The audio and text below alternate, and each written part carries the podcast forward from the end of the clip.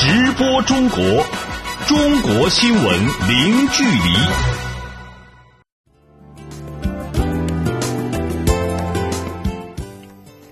这里是直播中国节目，听众朋友你好，我是张俊。你好，我是王悦。今天节目的主要内容是：中国国家主席习近平二零一七年首访获得国际社会高度肯定。中国外交部副部长刘振民访问菲律宾，双方同意建立南海问题双边磋商机制。二零一六年，中国经济增长率为百分之六点七。中国将大幅降低农村贫困人口大病经济负担。日本 APA 酒店放置否认历史书籍，遭到游客和企业的抵制。好，欢迎各位持续收听。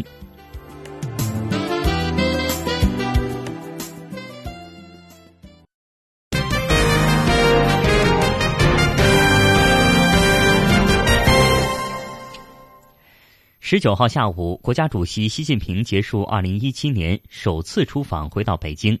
习近平应邀于十五号至十八号对瑞士联邦进行了国事访问，并出席在瑞士达沃斯举行的世界经济论坛年会，访问联合国日内瓦总部、世界卫生组织和国际奥委会。习近平主席此次访问有哪些精彩的瞬间呢？我们请本台特派记者吴倩来给我们回顾一下。以下我们来听记者吴倩访回的详细报道。习近平主席此访呢，虽然只有短短四天时间，但先后到访瑞士五座城市。那么在伯尔尼、达沃斯、洛桑、日内瓦进行的各类双边、多边活动呢，安排高达三十多场，这些活动都非常引人关注。从我的感受来说，比较难忘的瞬间呢，首先是抵达当天，在瑞士首都伯尔尼，包括瑞士联邦主席洛伊特哈德在内的瑞士联邦七位委员全体为习近平主席夫妇呢，是举行了一个迎接仪式。我们知道，瑞士是由联邦委员会全体成员集体作为国家元首的。从这个欢迎仪式上就可以看出，瑞士对习近平主席到访的高度重视。那么，在这个仪式上呢，习近平主席也是阐明了此访的目的，那就是巩固友谊、推进合作、共谋和平发展。在伯尔尼呢，习近平同瑞士联邦主席洛伊特哈德举行了会谈，共同见证双边合作文件签署，共同会见记者。这一系列活动都更好地诠释出此访中瑞双边关系取得的重要成果。在去年，中瑞是建立了独具特色的创新战略伙伴关系。此访期间，两国领导人也是达成共识，要建立中瑞高水平创新平台，推进两国企业和研究机构开展创新合作，继续升级两国已经高水平的自由贸易协定，扩大在贸易、投资、金融、保险合作的规模，并且在“一带一路”建设方面要加强合作。两国领导人也一致表示呢，致力于维护开放包容的全球贸易体制。推动全球治理体系向更加公正合理的方向发展。那么另一个难忘的瞬间呢，是在瑞士小镇达沃斯，习近平主席同洛伊特哈德主席呢，在熊猫冰雕像和印有中瑞两国国旗以及中瑞旅游年字样的滑雪板旁呢，宣布开启了2017年中瑞旅游年。相信在两国元首的推动之下呢，今年往返两国的游客会越来越多。那么在达沃斯呢，习近平主席是出席了世界经济论坛2017年年会的开幕式，并且发表了一个主旨演讲。在当前世界经济复苏乏力的形势之下，这个新经伊始的经济论坛传递出的信息尤显重要。在长达五十分钟的演讲中呢，习近平主席引经据典、深入浅出，阐明了对经济全球化的看法，对如何引领世界经济走出目前的困境提出了中国方案。演讲博得了出席达沃斯年会的政界、商界、学界各界嘉宾的一致好评。此访的最后一天呢，习近平主席是密集访问了联合国日内瓦总部、世界卫生组织、国际奥委会。访问位于日内瓦的世界卫生组织和位于洛桑的国际奥委会呢，这也是中国最高领导人首次到访这两个国际组织。它的目的呢，就是推动与两个国际组织之间的合作，同时也助力我们国内的全民的健康计划和全面的健身运动。那么，在参观奥林匹克博物馆时呢，又一个令人难忘的瞬间就诞生了。应国际奥委会主席巴赫的邀请呢，习近平主席是登上了馆内陈列的一座奥运会的领奖台，亲身体验了冠军的感觉。那么在访问行程结束前的晚上，习近平主席是在联合国日内瓦总部的万国宫发表了主旨演讲，就当前的国际形势和国际秩序发表看法，深刻阐述构建人类命运共同体的重要意义，传递中国坚定支持多边主义、坚定维护联合国宪章的宗旨和原则，推动完善全球治理的积极信号。习近平主席还以瑞士军刀来比喻，生动指明世界大事也需要这样一个精细的利器来解决。那么现场时时响起阵阵掌声，这也是一个令人难忘的夜晚。主持人。好的，感谢记者吴倩的报道。习主席此次访问呢，也获得了联合国国际组织驻日内瓦使节的高度赞扬。详细内容，我们来听驻瑞士记者张静浩、史静红发回的报道。当地时间十八时许，习近平在第七十一届联合国大会主席汤姆森和联合国秘书长古特雷斯陪同下，步入万国宫大会厅，全场起立，热烈掌声欢迎。习近平在演讲中指出，中国坚持主权平等，推动各国权力平等、机会平等、规则平等。海纳百川，有容乃大，开放包容铸就了日内瓦多边外交大舞台。我们要推进国际关系民主化，不能搞一国独霸或几方共治。世界命运应该由各国共同掌握，国际规则应该由各国共同书写。全球事务应该由各国共同治理，发展成果应该由各国共同分享。习近平指出，国际社会要从伙伴关系、安全格局、经济发展、文明交流、生态建设等方面做出努力，坚持对话协商，建设一个持久和平的世界；坚持共建共享，建设一个普遍安全的世界；坚持合作共赢，建设一个共同繁荣的世界。坚持交流互鉴，建设一个开放包容的世界；坚持绿色低碳，建设一个清洁美丽的世界。此外，习近平也在演讲中明确阐述了中国政策走向四个不变的决心。他说：“很多人关心中国的政策走向，国际社会也有很多议论。在这里呢，我给大家一个明确的回答：第一，中国维护世界和平的决心不会改变；第二。”中国促进共同发展的决心不会改变。第三，中国打造伙伴关系的决心不会改变。第四，中国支持多边主义的决心不会改变。习近平最后表示，中国是联合国创始成员国，近年来积极参与伊朗和叙利亚等热点问题的对话和谈判，为推动政治解决做出了中国的贡献。中国还将在未来继续维护和推动联合国在国际事务中的核心作用。中国将坚定维护以联合国为核心的国际体系，坚定维护以联合国宪章宗旨和原则为基石的国际关系基本准则，坚定维护联合国权威和地位，坚定维护联合国在国际事务中的核心作用。中国联合国和平发展基金已经正式投入运营，中国将把资金。优先用于联合国及日内瓦相关国际机构提出的和平与发展项目。随着中国持续发展，中国支持多边主义的力度将越来越大。习近平主席的演讲赢得全场三十多次热烈掌声。演讲结束后，全场响起长时间的掌声。会议结束后，习近平和夫人彭丽媛出席中国向联合国日内瓦总部赠礼仪式。习近平和古特雷斯共同拉下红绸，为盛世欢歌景泰蓝屏揭幕。习近平指出，盛世欢歌瓶主题图案由孔雀、牡丹、玉兰、和平鸽等构成，在中国传统文化中象征着安定祥和、繁荣发展，既有中华文化底蕴，又承载美好寓意。中国期待联合国为促进世界和平与发展、弘扬国际公平正义、推动各国合作共赢做出更大贡献。中国愿同世界各国一道，继续为建设人类更加美好的明天而共同努力。记者吴倩、张静浩，瑞士日内瓦报道。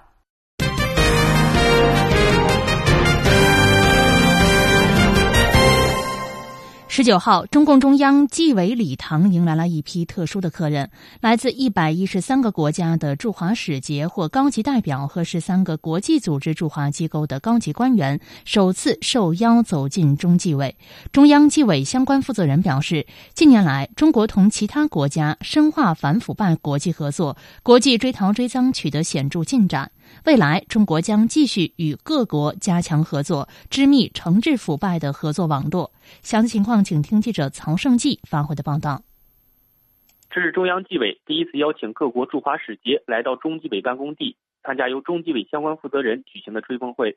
中央纪委副书记吴玉良、监察部副部长肖培、国家预防腐败局副局长、中央纪委国际合作局局长刘建超对使节们的到来表示欢迎。并向他们介绍了不久前刚刚闭幕的十八届中央纪委七次全会的相关情况。中共中央纪律检查委员会副书记吴玉良表示，腐败是一个世界性顽疾，同样也是国际社会面临的共同问题，需要长期不懈的坚持和努力。为了继续保持遏制腐败高压态势，加强党对反腐败工作的统一领导，实现对行使公权力的公职人员监督权覆盖，中国出台了国家监察体制改革试点方案，现在北京、山西、浙江开展试点，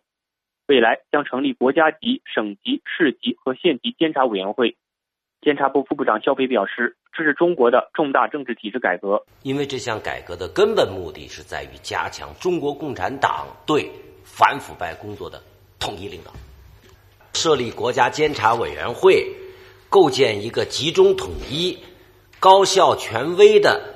国家监察体系，实现对行使公权力的公职人员的全面覆盖，这是我们国家监督体系的一个重大的顶层设计。肖飞表示，全国人大常委会目前已经启动立法程序，将行政监察法修改为国家监察法。在试点取得经验的基础上，现在全国推开这项改革。近年来，中国在惩治国内腐败问题的同时，还积极加强同其他国家在反腐败领域的合作，国外追逃追赃工作取得显著进展。国家预防腐败局副局长、中央纪委国际合作局局长刘建超表示。中方主张以平等互利、尊重差异、注重实效的原则开展反腐败国际合作。在此原则下，中国开展了卓有成效的反腐败国际合作。那么，二零一四年以来，我们先后从九十多个国家和地区追回外逃人员两千五百六十六人，其中国家工作人员四百一十人，那么百名红通人员三十七人，追回的赃款达到了八十六亿元人民币。追逃追赃工作卓有成效的开展，切断了腐败分子外逃的后路，也避免了这些人给逃亡国带来危害。在追逃追赃过程中，我们得到国际社会、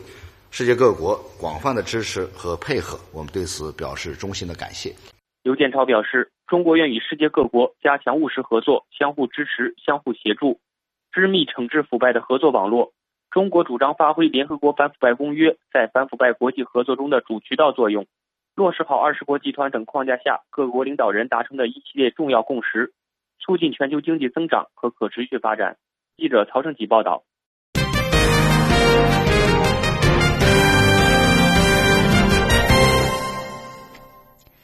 近日，外交部副部长刘振民访问了菲律宾。针对外界有关关切，外交部发言人华春莹十九号在北京举行的例行记者会上证实，双方在磋商中确实就南海问题进行了坦诚深入的交流，达成了广泛共识。双方呢一致认为，与不断加强的中非友好关系相比，南海问题只是很小的一个部分，应该继续通过对话和协商和平的解决，在有关的问题。最终解决之前呢，双方应该妥善的管控分歧，推进海上务实合作，为两国关系的健康稳定发展营造良好的氛围。中非双方呢也都同意要继续致力于同其他东盟国家一道，全面有效的落实南海各方行为宣言，积极的推进南海行为准则磋商进程，于今年年中之前完成准则的框架草案。争取在协商一致的基础上早日达成准则。另外呢，双方还同意建立中非南海问题双边磋商机制，就共同关心的问题以及促进海上安全和海上合作呢进行呃商讨。十七号至十八号，外交部副部长刘振民访问菲律宾，同菲律宾副外长马纳罗共同主持了第二十次中非外商。外交磋商，并拜会了菲律宾总统杜特尔特。杜特尔特总统将于今年五月赴北京出席“一带一路”国际合作高峰论坛，并表示期待同习近平主席再次会晤。我们愿意与菲方呢继续落实好两国领导人达成的重要的共识，保持密切的高层交往。重启有关的合作机制，深入的推进中非两国呢在各个领域的务实合作，让更多的合作的成果呢能够更快的、更广泛的来惠及两国以及两国人民，推动中非关系迈上一个新的台阶。呃，另外今年我们也都知道了，是菲律宾担任东盟轮值主席国，我们呢将大力的支持菲方呢履行主席国的职责。我们愿意与非方一道共同努力在今年纪念东盟成立五十周年之际呢推动中国和东盟的合作取得更大的进展。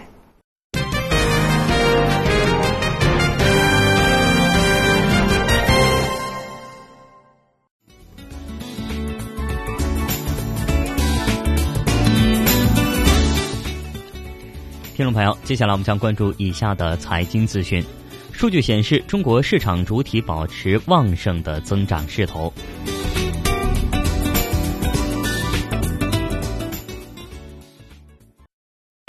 直播中国，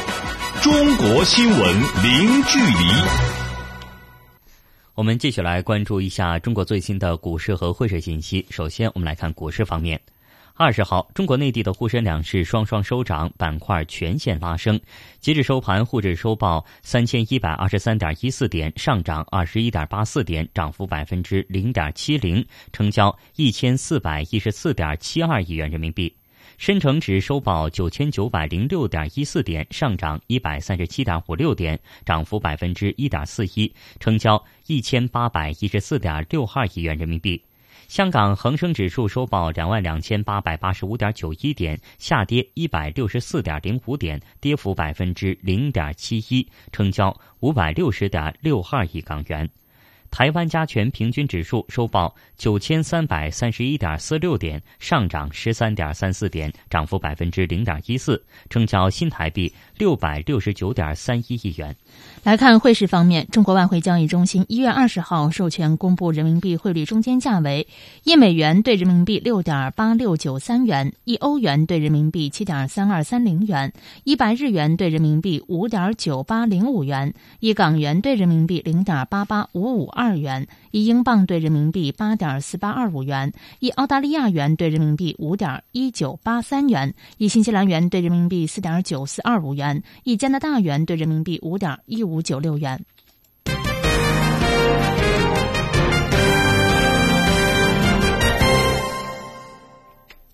中国国家统计局局长二十号在北京透露，根据初步的核算，二零一六年中国国内生产总值约为四七十四点四一万亿元人民币，同比增长百分之六点七。其中前三季度国内生产总值同比增长均为百分之六点七，第四季度增长达到百分之六点八。根据介绍，去年中国居民人均可支配收入约二点三八万元人民币，扣除价格因素，实际增长百分之六点三，比上年增速下降零点五个百分点，跑输 GDP 增速。中国国家统计局指出，总的来看，二零一六年中国国民经济运行保持在合理区间，发展的质量和效益提高。但是，也应该看到，国际国内经济环境依然错综复杂，经济稳中向好的基础尚不牢靠。那在下一步呢，要坚持以推进供给侧结构性改革为主线，促进经济平稳健康发展和社会的和谐稳定。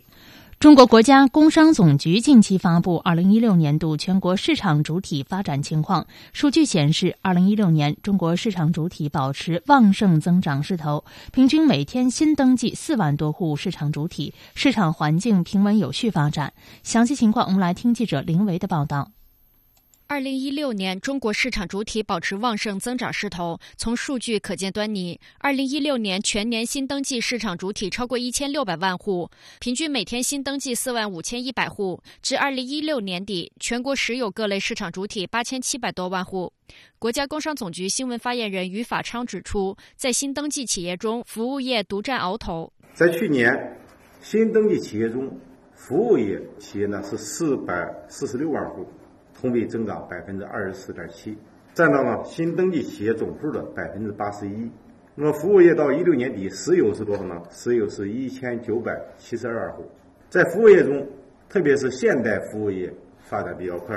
包括教育、文化体育和娱乐啊，科学研究和技术服务，以及信息传输、软件和信息技术服务等等呢，仍然是大众创业的热门行业，众创空间。孵化器等新兴服务业也呈现快速增长的态势。一方面是新注册企业彰显了市场活力，另一方面，通过清理僵尸企业，可以为去产能、去库存等结构调整工作提供基础。于法昌说：“去年呢，与税务总局一起呢，在全国清理长期停业未经营、未纳税企业。去年全国注吊销企业是一百三十八万六千户。”同比增长百分之七十点二，去产能工作呢也是稳步推进。去年呢，像钢铁啊、煤炭啊、水泥、电解铝、平板玻璃、船舶等六个产能过剩的行业，注销的企业是三千零六十三户，吊销的企业是两千三百七十五户。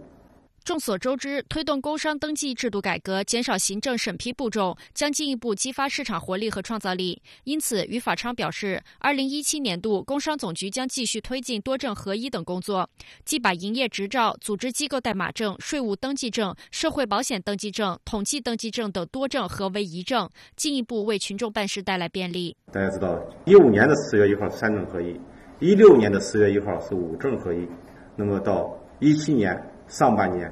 啊，我们初步呢是这个时间还没最后定，我们想呢是三月一号前后呢就要把这方案报上去，就实行多证合一，就尽快吧。我们上半年啊，这项改革呢难度也非常大，涉及的部门也非常多，需要做大量的前期准备工作。记者林威北京报道。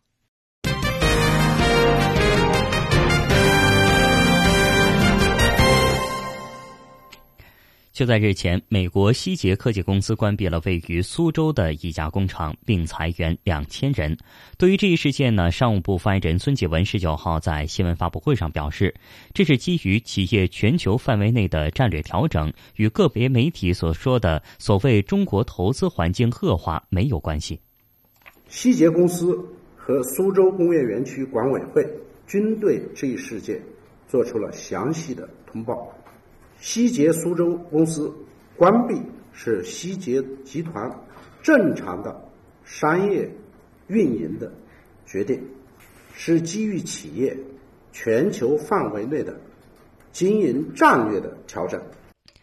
中国官方近日印发关于扩大对外开放、积极利用外资若干措施的通知，也称吸收外资二十条措施，包括大幅度放宽服务业、制造业、采矿业等领域的外资准入限制，鼓励外商投资高端制造、智能制造、绿色制造，依法依规对外商投资企业在中国境内生产的产品一视同仁，强化对外商投资企业知识产权的保护等。孙继文结合这一文件指。指出，未来中国对外资的准入的限制呢，将会进一步的减少。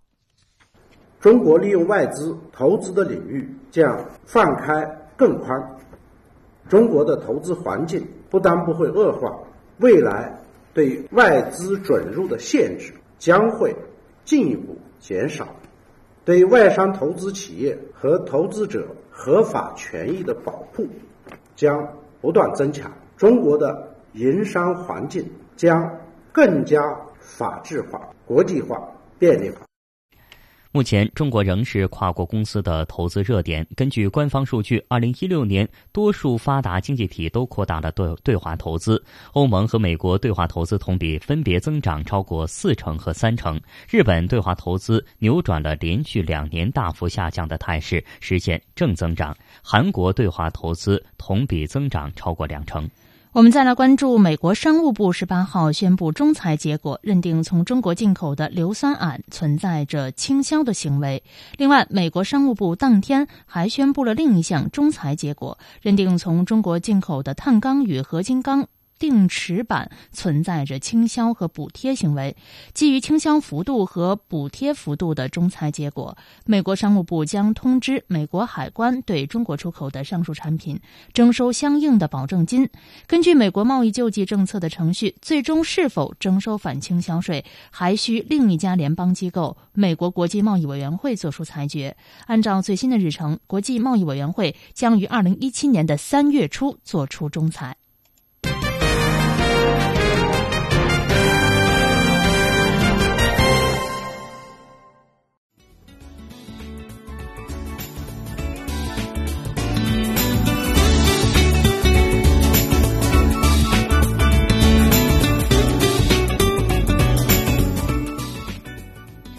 好的，听众朋友，欢迎您持续关注直播中国节目。节目的下半段时间，我们将一起关注：中国将大幅降低农村贫困人口大病经济负担；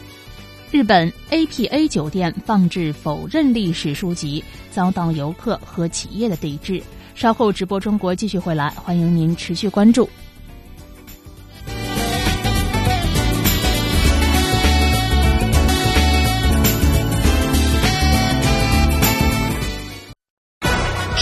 播中国，中国新闻零距离。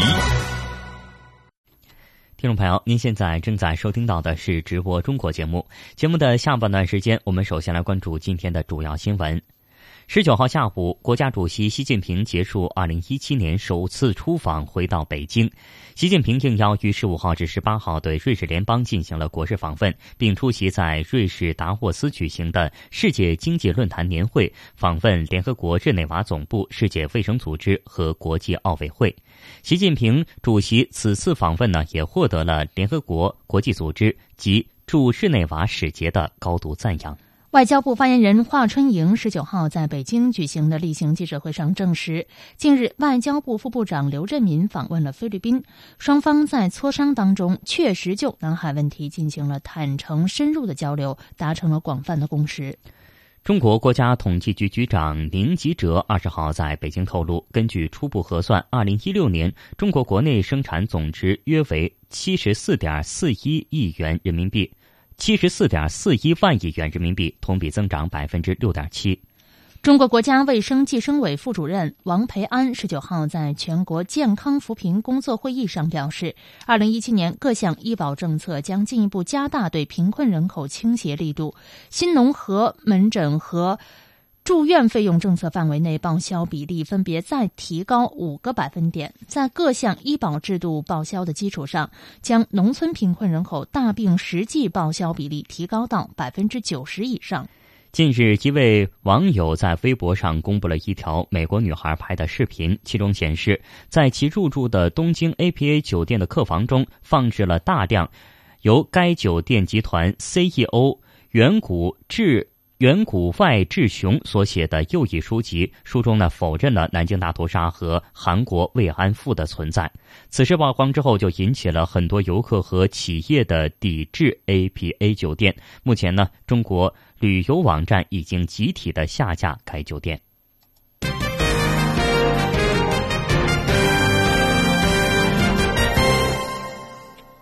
中国国家卫生计生委副主任王培安十九号在全国健康扶贫工作会议上表示，二零一七年各项医保政策将会进一步加大对贫困人口倾斜的力度，新农合门诊和住院费用政策范围内报销的比例分别再提高五个百分点，在各项医保制度报销的基础上，将农村贫困人口大病实际报销比例提高到百分之九十以上。更多内容，我们来听记者乔全兴的详细报道。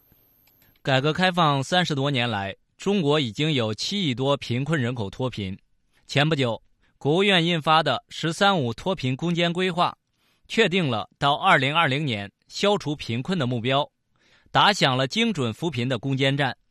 二零一六年是攻坚战的第一年。前不久公布的数据表明，中国已超额完成一千万人脱贫的目标。但值得注意的是。疾病已经成为贫困人口脱贫的拦路虎，也是导致脱贫工作不可持续的主要原因。国家卫生计生委副主任王培安表示：“健康扶贫任务啊，艰巨复杂。这一轮脱贫攻坚呢，这个目标提出来以后啊，这个力度加大啊，这个措施很给力，应该说成效是非常显著。但是另外一个啊，这个随着贫困人口规模的减少。”就是这个致贫的原因呢，会更加聚焦在贫病上，呃，更加聚焦在健康上，这个程度会更深。所以说，我们说它是难题中中的难题，硬骨头中的硬骨头啊，硬仗中的硬仗。那么一六年对七百七十五万户啊因病致贫返贫的贫困户的核实核准工作发现，其中有病。啊，有病人的贫困户是五百五十三万户，患病的贫困人口是七百三十四万人，这个数字啊，说明了救治任务非常的啊艰巨和繁重。王培安介绍，为推动精准施策，二零一六年，卫生计生委会同国务院扶贫办等部门，组织开展了因病致贫、因病返贫核实核准工作。全面摸清了农村贫困人口患病情况，贫困人口医疗保障水平明显提高。贫困人口医疗保障水平明显提高。那么，这个新农合政策范围内住院费用的报销比例提高了五个百分点以上。降低了大病保险报销的起付线，减轻了农村贫困人口看病就医的费用负担。据统计啊，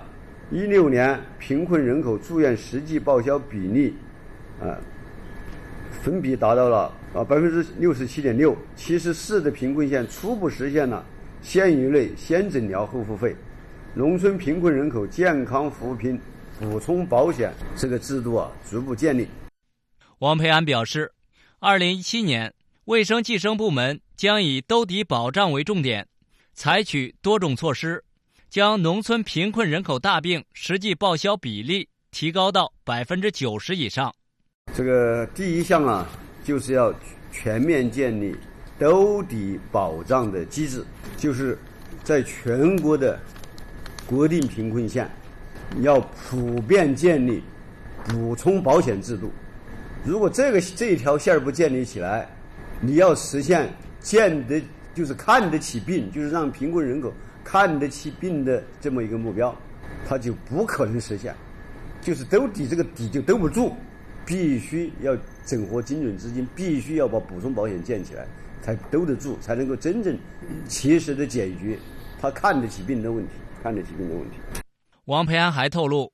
将全面实施县域内农村贫困人口。先诊疗后付费，取消贫困人口住院预付金，开展大病社会救助工作试点，进一步减轻大病个人费用负担。记者乔全兴北京报道。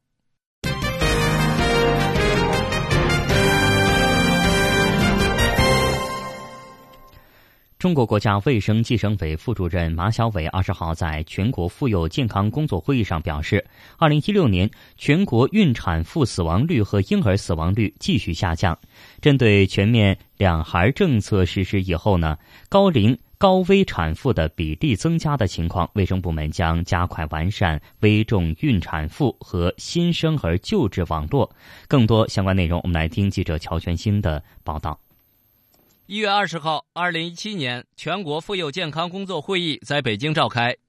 国家卫生计生委副主任马晓伟在会上表示，二零一六年广大医务人员全力保障妇女儿童健康，成效显著，孕产妇死亡率和婴儿死亡率继续下降。广大医务人员夜以继日勤奋工作，大力保障妇女儿童健康，成效显著。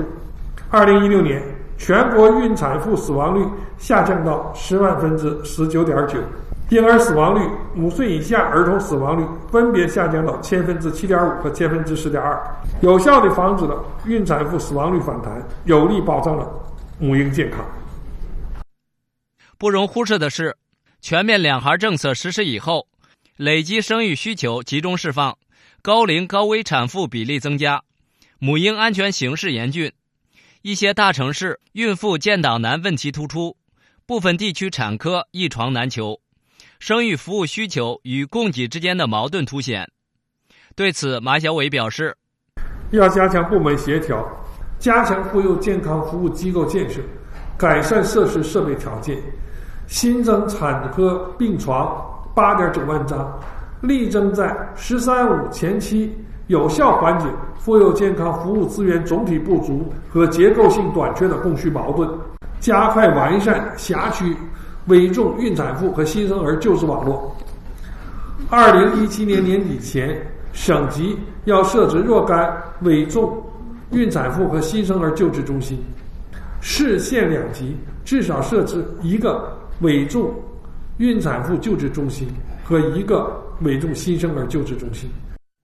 马晓伟同时表示，将继续加强出生缺陷综合防治，提高出生人口素质。记者乔全兴北京报道。接下来，我们来看一个充满爱心的社会新闻。十八号的晚上，一场拯救婴儿生命的生死时速在浙江省台州和杭州两地间上演。台州一名出生四天的婴儿被诊断为急性坏死性小肠炎，需要立即转院到位于杭州的浙江省儿童医院。正值春运和晚高峰，为了小宝宝的生命安全，两地间的司机、交警、医院以及媒体共同协作，开辟了一条生命通道，完成了这次感人。人的生命接力。详细情况，请听台州台的记者周静和编辑叶冰为您带来的报道。哎，潘女士你好啊，我是美琪，来跟大伙儿就是先说一下你的女儿到底是怎么一个情况，目前啊，我现在小孩子是出院了，然后呢，现在出血有一百毫升，是哪儿出血？哪儿出血？啊，肠道。十八号下午三点四十分，台州交通广播接到了一通听众来电，电话是一位刚刚出生四天婴儿的母亲潘女士打来的。据潘女士介绍，孩子十八号早晨喝完奶后突然出现昏迷，而醒来后发现大便喷血。根据台州医院的医生初步诊断。是急性坏死性小肠炎，这种疾病死亡率高达三成。医生建议马上转到浙江省儿童医院做进一步诊断。时间紧急，台州交通广播第一时间联系了台州交警，在台州市内加以引导，保障潘女士一行人顺利的上高速往杭州方向开去。啊，呃，徐警官啊，到目前呢，刚刚你也是知道咱们这个应急广播有一个应急的现象，就是这个潘女士的这么一个情况啊。那目前你也是在台州高速的指挥中心，能不能为潘女士来提供一条现在目前去杭州最方便和最便捷的路线呢？临海泰进医院。可以从这个临海市区，也就是我们叫的古城出口啊，可以上台京高速。正值春运期间，当天高速路上还下起了小雨，并且有雾。为了帮助小宝宝顺利到达医院，同样接到求助电话的杭州应急交通广播在第一时间帮忙联系了交警。两名记者获悉，也提前赶到高速萧山南收费口。同时，在萧山南收费口等待的还有一辆萧山大队的引导车。杭州台记者小凯介绍了小宝宝在路上的情况。呃，现在高速上面呢有下起了小雨，而且呢有雾，所以说行车速度在八十码以下。那么它正在慢慢的在开，那么也跟我们反映说小宝宝出现了一个不好的情况，什么情况呢？就小宝宝出现了一个发热的情况。那么所以说车上人员呢也在积极的给他降温啊，进行一个简单的处理。那么根据他的导航以及我们的这个马力提醒到。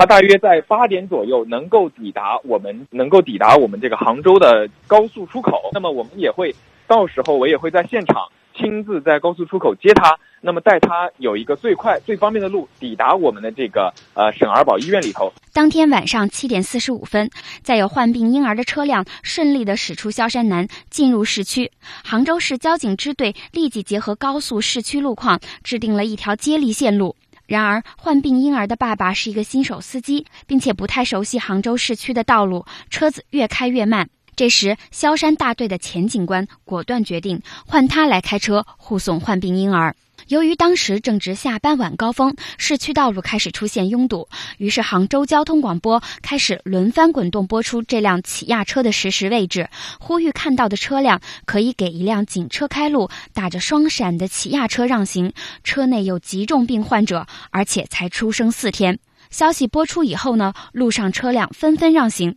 在道路的左侧让出一条生命通道，保证车辆快速通过。终于，小宝宝在当天晚上八点零四分顺利抵达医院，直接转入新生儿监护室。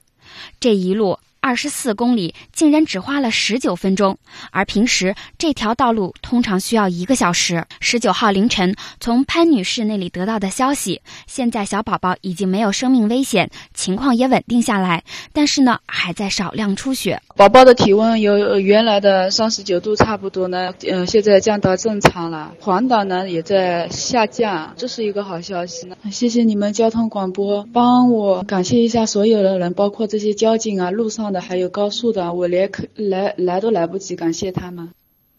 好的，感谢记者周静和编辑叶冰。从台州到杭州三百多公里的道路，这确实是一场和时间赛跑的生命大救援。这其中既有警察和媒体的参与，也包括道路上那些主动让行的司机们。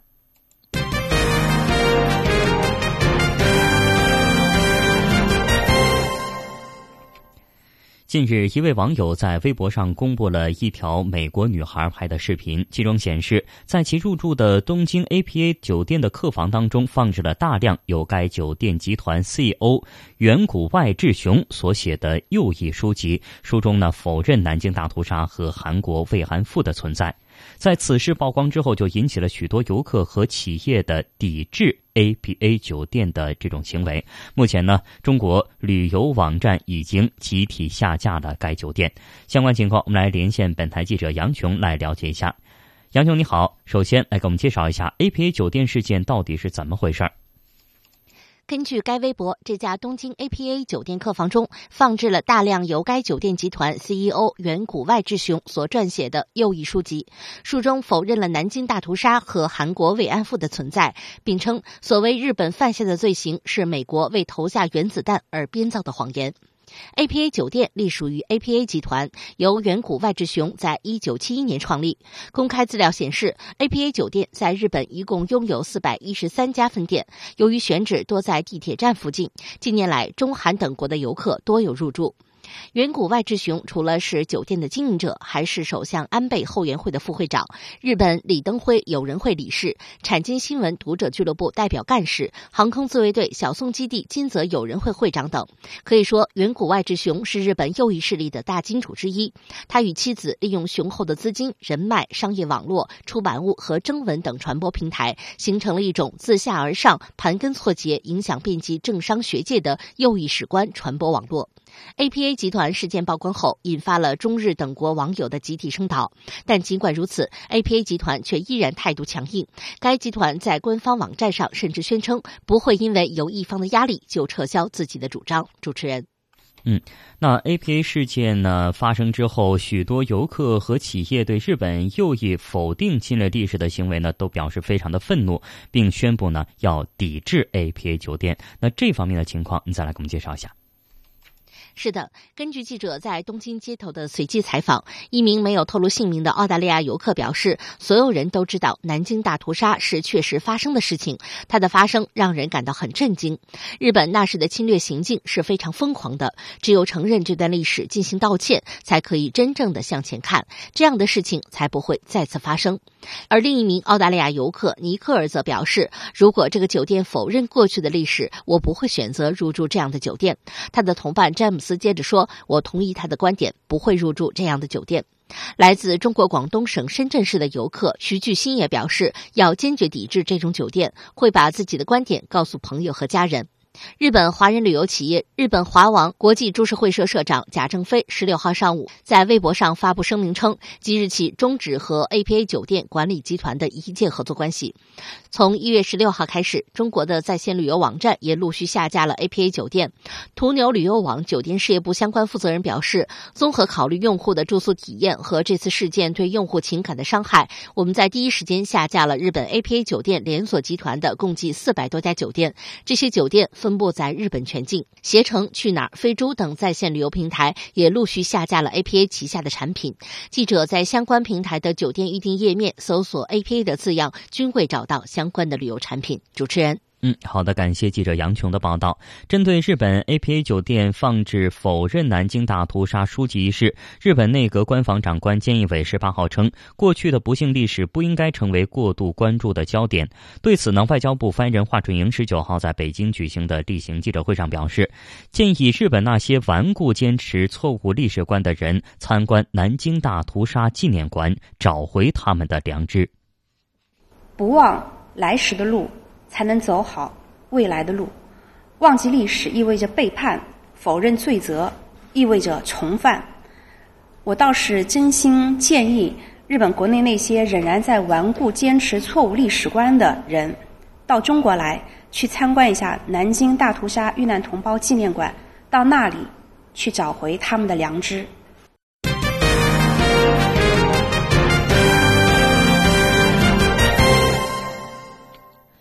二十号，二零一七年的春运进入到了第七天。过去一周了，全国交通运输管理部门加大运力，提升服务，将亿万旅客平安的送至目的地。交通运输部表示，节前客流高峰即将到来，将会采取多方面的措施来全力的保障春运平稳顺利。详细情况，请听记者柳青的报道。春运期间，一种新的进火车站方式引起了大家的关注，这就是刷脸进站。据了解，刷脸进站时，自动检票闸机上都安装了摄像头，旅客走进机器时，它会抓取旅客脸部信息，与身份证芯片里的照片进行比对，票证信息相符，人脸与证件照比对通过，闸机才会自动放行。据了解，在北京、上海、广州、长沙等部分地区的火车站已经使用上了刷脸进站，在北京西站。站尝鲜刷脸进站的乘客说，这种方式效率挺高。呃，相对来速度，我觉得比那个人工快一些。觉得如果大家慢慢都熟悉了以后，整个进站的话，应该会比原来快很多，然后也会节约很多人力成本。二零一七年春运从一月十三号开始到二月二十一号结束，共四十天。据交通运输部在十九号介绍，春运前六天总体平稳有序，客流快速增长，共发送旅客四点三六亿人次，同比增长了百分之三点二。其中，仅铁路就发送旅客超过五千两百万人次，增长了百分之二十三。预计节前客流最高峰将出现在腊月二十三到腊月二十九。春运爆发的客流对于效率要求极高，因此像刷脸进站这样的服务提升就显得十分给力。交通部运输服务司巡视员王水平表示，全国交通运输系统将加大运力，提升服务，全力确保二零一七年春运平稳顺利。加大运力的供给调配，铁路系统每天安排途定的旅客列车是三千五百七十点五对，公路投入的营运客车八十四万辆，日发送班次近二百五十万班。民航日均安排航班一万多班次，全力保障广大旅客出行的需求。另一方面，加强运输服务的衔接，各地交通运输管理部门密切与民航、铁路部门的工作联动，加强道路运输、城市客运与铁路、民航的运力衔接，畅通旅客春运出行的最先和最后一公里。据了解，交通部近期派出了六个检查组，分赴全国十四个重点省份开展安全检查，并组织其他省份开展交叉检查，查找问题隐患，推动立整立改，消除事故苗头。铁路局、民航局也分别派出专项检查组，深入春运一线开展安全检查，确保春运平稳有序。热柳青，北京报道。接下来我们再来看一条体育简讯。二零一七年澳大利亚网球公开赛二十号呢进入到了第五个比赛日，在女单第三轮一场焦点战中，仅存的中国女单选手段莹莹，在与前世界第一大威廉姆斯对阵中呢以零比二失利。不过在墨尔本首次打进大满贯三十二强，段莹莹已经创造了自己的个人最佳战绩，世界排名呢也将刷新个人新高。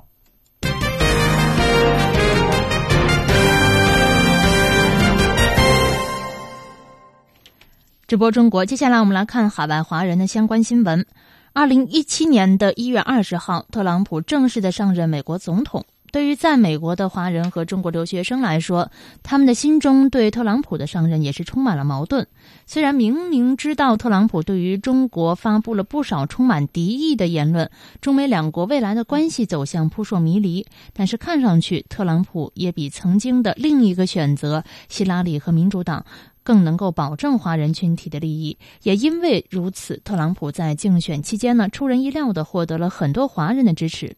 在美国华人中呢，有相当一部分是中国留学生。有公开的数据显示，二零一五到二零一六学年，在美国的国际学生人数已经超过了一百万人。这其中，中国留学生数接近了三十三万人，占留学生群体的百分之三十一。在过去的十年中，中国留学生来美人数已经翻了五倍。但是呢，特朗普对于移民的态度引发了不少国际留学生对未来就业环境的担忧。另一方面，从特朗普已经任命的诸多内阁成员的人选来看，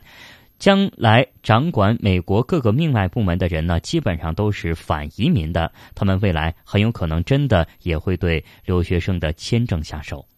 目前，美国每年给外籍的员工提供八点五万个 H-1B 的工作签证，但是根据一位知情人透露说呢，特朗普对 H-1B 签证并没有敌意。华裔律师陈启庚表示，作为商人的特朗普希望有更多的投资移民，而目前看，投资移民的名额可能会由之前的一万个增加到两万五千个，而投资的数额可能会提升到八十至一百二十万美元。目前来看，涨价、签证分配等高门槛的。调缓仍然是主要的方向。这样看来，与华人最相关的留学和移民政策，在特朗普上任之后，预计都会有紧缩的倾向。但是，商人出身的特朗普不大可能会一刀切的改革所有的相应政策。特朗普上任引发美国两大阵营白热化的尖锐对立，显示出了美国社会撕裂之深。近年来，参政热情高涨的华人群体也不可避免的深陷其中。以特朗普的不确定和多变，未来华人从中能够获得什么呢？能够改善目前的境遇，现在还是难以断定。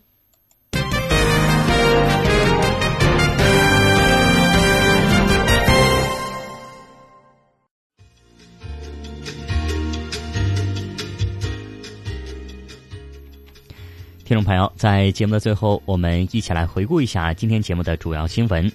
中国国家主席习近平二零一七年首访获得国际社会的高度肯定。中国外交部副部长刘振民访问菲律宾，双方同意建立南海问题双边磋商机制。二零一六年中国经济增长率为百分之六点七。中国将大幅降低农村贫困人口大病经济负担。日本 APA 酒店放置否认历史书籍，遭到游客和企业的抵制。好的，听众朋友，这一时段的直播中国到这儿结束了，感谢您的收听，再会，再会。